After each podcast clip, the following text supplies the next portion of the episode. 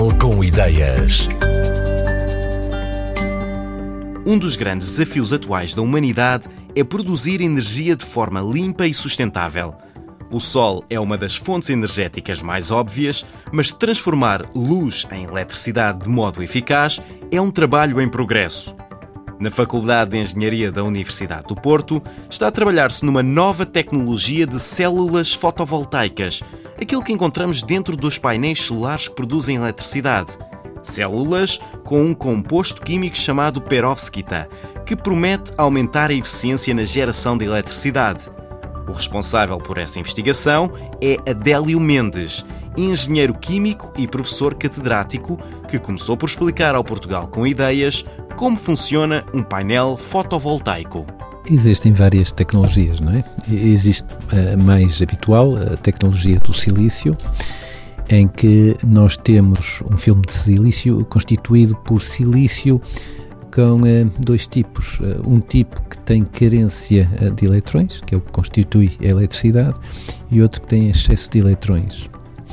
Quando este silício absorve luz solar, vai fazer com que um eletrão seja excitado para um nível de energia que é um nível de energia em que ele ganha mobilidade. Chama-se banda de condução. Porque nós temos excesso de eletrões de um lado e falta do outro, nós no fundo estamos a dar uma direção eh, para a circulação do eletrão excitado, que tem energia e, portanto, eh, que é capaz de um, produzir a eletricidade, porque damos um sentido, tem uma diferença potencial, constitui uh, eletricidade. O silício, de facto, tem uh, evoluído imenso. Neste momento, nós temos painéis comerciais uh, facilmente com 19% de eficiência, ou seja, absorvem a energia solar e 19% convertem em eletricidade, mas, sobretudo, tem evoluído imenso no preço. O silício foi a primeira tecnologia, continua a ser a mais importante, mas entretanto muitas outras surgiram no mercado, segunda e terceira geração. Entende-se a segunda geração já com filme finos e temos várias tecnologias, sobretudo à base de metais, que estão aí no mercado e têm preços bastante competitivos. Normalmente são flexíveis, é fácil, digamos, de montar, por exemplo, um telhado com esses painéis fotovoltaicos. Uma aproximação é a aproximação da Tesla mas esses metais, alguns deles são raros, outros são tóxicos. Mais recentemente surgiu uma nova tecnologia que usa um tipo de composto químico designado por perovskita que promete revolucionar este mercado de novo. Tem sido sempre muito revolucionado, mas de novo. É um material que absorve imenso a luz solar, e a eficiência desta tecnologia tem vindo a crescer de forma absolutamente avassaladora nos últimos anos e, nada do que é conhecido cresceu assim tão depressa. Por exemplo, em 2009 a eficiência estava nos 3,9%, neste momento está nos 23,25%. Eh, o desafio agora é passar para painéis maiores. O valor mais alto que eu tenho de memória para painéis já com uma certa dimensão são 12%. O trabalho continua. É possível que muito em breve tenhamos painéis de células de perovskita efetivamente com eficiências de 15, 16, 17 e, e mais tarde 19 e 20% eh, no mercado.